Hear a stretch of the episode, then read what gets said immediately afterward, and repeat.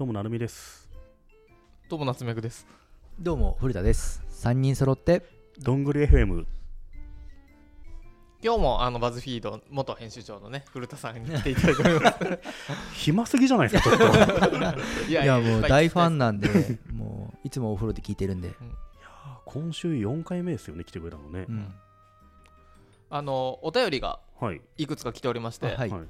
えっ、とですねいろいろと僕気になるのがあるんですが、うん。ちょっとこれからいこうかな。ラジオネーム941さんから、はい。はい。数字で9と4と1っていうね、うん。多分串って読むんだと思うんですけど、うん。はい。バズフィードの部下としての成美さんはどんな人でしたか？なるほどいい質問ですね 部下感がこんなにない人いないですよね。一応構造上は部下なんですよね、まあ、編集長が。構造は部下なんですけど、部下感がゼロというかやっぱ会社員感がゼロで。はい。あのーほら LINE を辞める時だったあ LINE 時代のはい。その同僚からの評価があのすごいあの、はいはい。退職ブログをあの同僚が書いてましたからね。そので中で僕が一番好きだったのは、あのそろそろ本業で本気を出してほしい。あった。あれあったよね。あった。うん。もうなあのこうなるみブログが一番本領が出てるんじゃない かっていう説はずっと今もありますよね、はいはい。今もね。あの本業で本気を出してほしいっていう、そろそろ頑張ろうじゃあ本えどんな感じだったんですか？こうミーティングとか。あのー企画会議とか。えっとですね。主にやってたのは編集？編集であの一時期ビデオに映ってたんですけどね。基本的にそのえっと最初バズチームのリーダーやったよね。そうですね、うん。でバズチームだからエンターテインメントコンテンツのリーダーをやっていてその時にちょうど、まあ、与座ひかるとかいたんですけど、あのー若手の人たちがその「成海リーダーどう?」って聞いた時にいいのがその壁打ち相手がすごい絶妙だって言ってましたね。その自分の企画に対してのその反応の仕方っていうのが、うん。で具体的にどうやって反応してたんですか？壁打ちの、なんですかね。やっぱそれいいじゃんっつってうん。やってみなよみたいな感じじゃないですかね。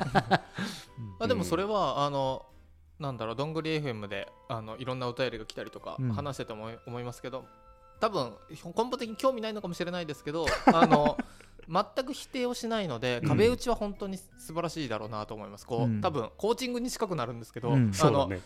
何も話さないので、うん。こっち側からこうどんどん話してで結果多分自分の中で内省できるとかはあるのかなっていうのは、うん。あのなんか昔面接してたりとかっていうのを話聞いてた時にあなんかそれ向いてそうだなとはうん。勝手に思ってましたね。まあ興味ないのの紙一重かもしれないですね、うん。多分ねあのあれなんですよ。そのだからこう成海のそのスタイルってすごいこう噛み合う人と噛み合うとすごい最強のスタイルだと思うんですよね。だから自分でこうアイデアがあってそのアイデアをこう誰かに喋りたくてうずうずしてうんるけれども最後の一歩踏み出すのに誰かに押してほしいぐらいのタイプの人、でもなんていうか指示出ししてほしいっていうタイプだと結構成海みたいなうん。そのコーチングのやり方できついと思うんですよね。うん。だから人を選ぶだろうなとは思いました。あるかもしれないですね、うん。指示出しはちょっとねちょっとそういうタイプじゃない感じそうだね、逆に僕あの初期の僕のスタイルって2016年バージョンの僕の編集長スタイルって指示出しが指示出しが細かかったんですよね。意外。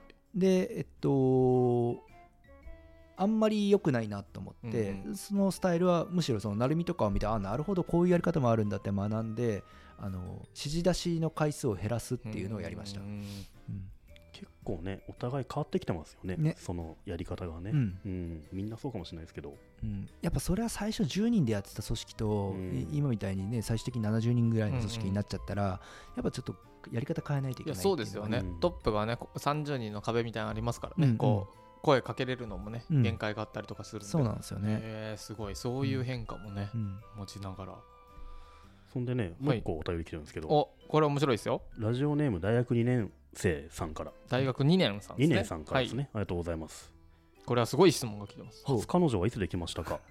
初デートはどこ行きましたか？って来てますね。だけなるほど。古田さんは初彼女はいつできましたか？初デートはどこに行きまなしたか？ぜこれを聞いたかっていもっとさ、このね朝日新聞にいてバズフィードを作ったこのすごい古田さんにはい。もっと聞くことあんだろうと、いや本当にそれ以上に聞きたいのは俺のそこに興味ある それねそれねそれね実はさっきね、うん。成美さんとこの質問の,、うん。あの回答とかをこう、うん。ちょっと共有してたんですけど、うん。な同じこと言ってました、うん。興味ある人いるの？って言って。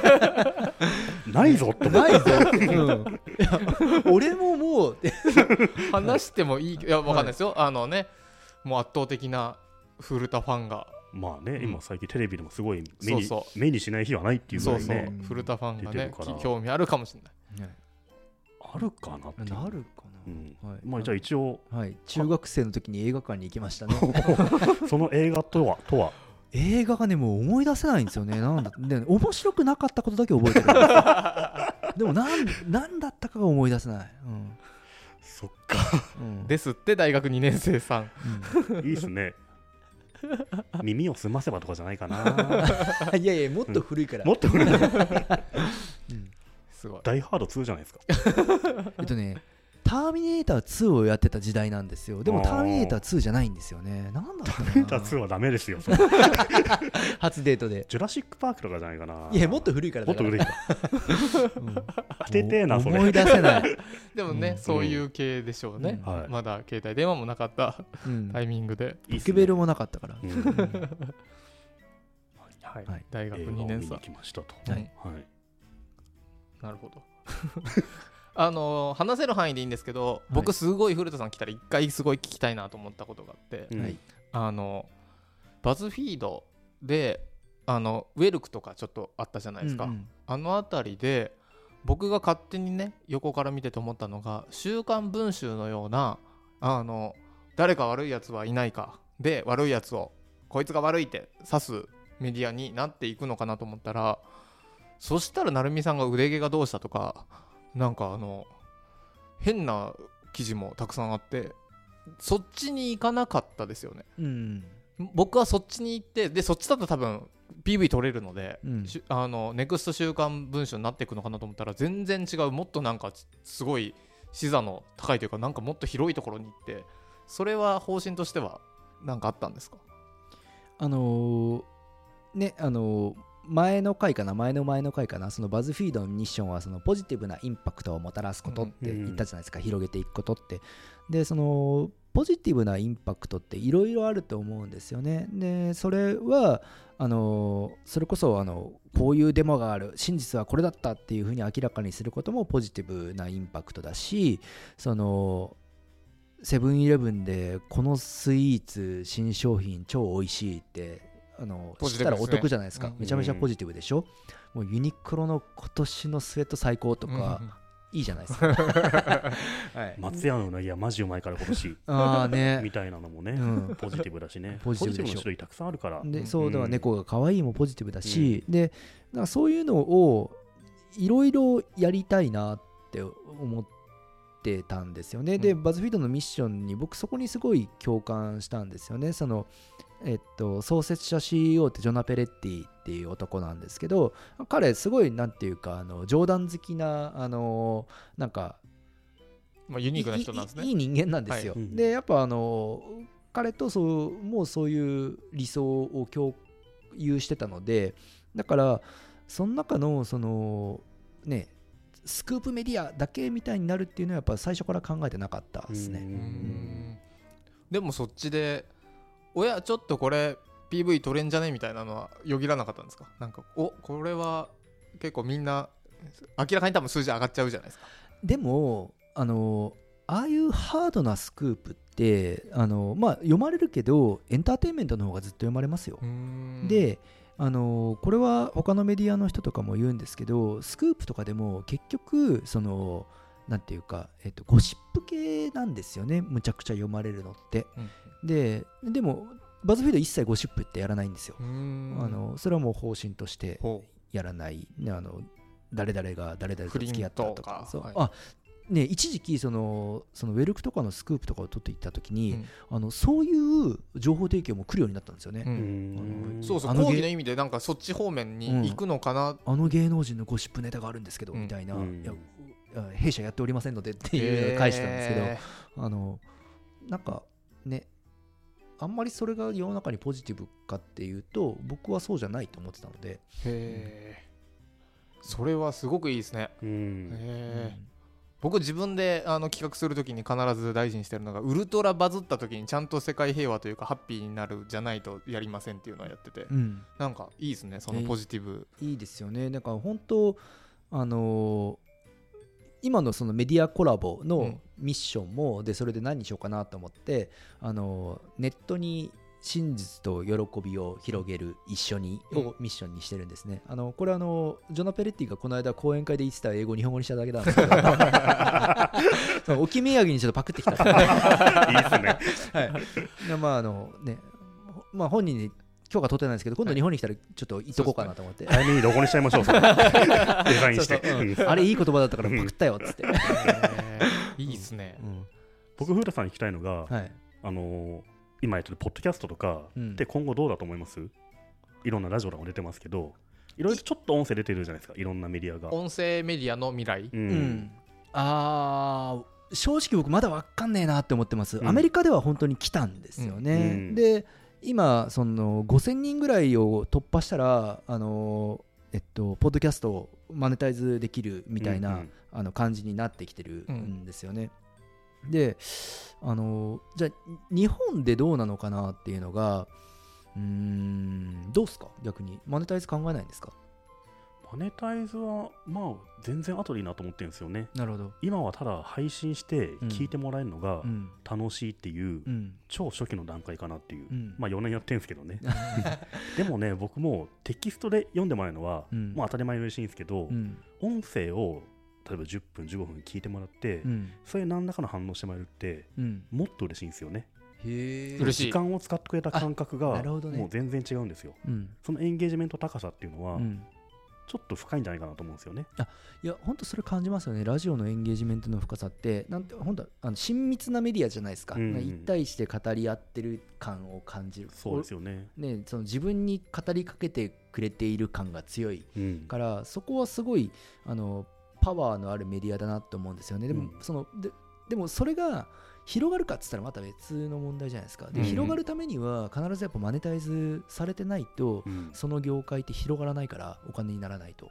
でそこがじゃあ日本においてその音声の、えっと、メディア市場っていうものがそのマネタイズその黒字化するほどできるのかっていうのは僕はまだ謎だなって思ってます。そうですね。うん。Voicy さんが頑張るかラジオトークさんが頑張るかあるいはね YouTube とかに音声が乗っかって、うんうん。Google がなんとかしようとかね、うん。うんいろんなのあるかもしれないですね、アメリカってもともとその音声でコンテンツを聞くっていう文化がある国でしょ、でうん。日本でないから、うんあのあもちろんラジオはあるけれどもでもアメリカに比べたらやっぱずっとちっちゃい。うん。例えば、あれですよね。車移動だなんですよね。そう。でオーディオブックが昔からあるっていうのがあるじゃないですか。だからねアマゾンとかも日本でもオーディオブック広げようって頑張ってるけど頑張ったけどなかなか広がらないっていうのがあるから、あの僕はあの広がってほしいなとは思ってるけれども正直まだ分かんねえなと思ってます、バズフィードもね本国はポッドキャストやってますけどね。あねでもポッドキャストね閉じた。あ閉じたんだ、うん、そうかバズフィードは。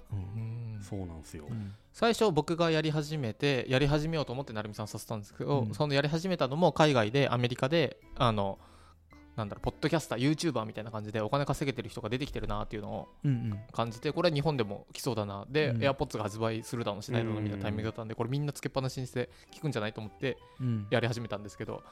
まあ増えたといえば増えたのかななんかじわじわく増えてますよね、ううん。ん僕も始めるべきですかね。メディアコラボでぜひ、メディアコラボ、うん、はい。始めるべきですよ。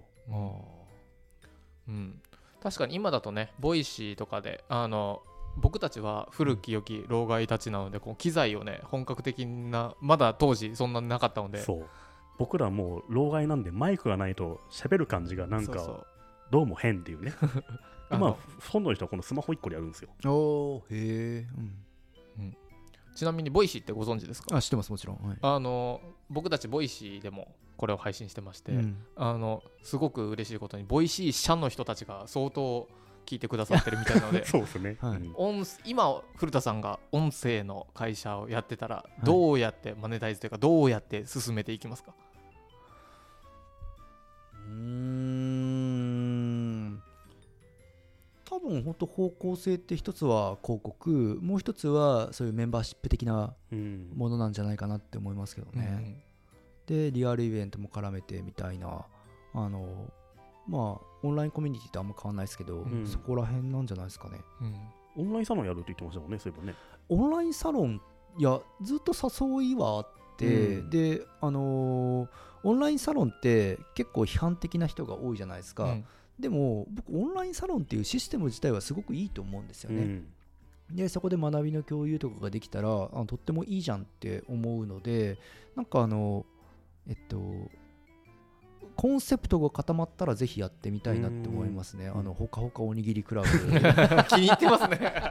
ぜひあの朝日新聞のね、はい。オンラインサロン事業ねもありますしね、ああはい。あそこで、はい。うん、あそこでは多分 ややらせていただけないんじゃないかな。亀松さんの明日メディアに対抗してあー下目メディア。あさってメディアみたいなね。確かにね。昨日メディア。みたい昨な日メディアはちょっと後ろ向きな気がするけそどはい入りたいですね。うん。ほかほか大好きクラブに。うん。ほかほか大輔。クラブはちょっと面白そうです。うん。ね HDC で HDC 言いづらい。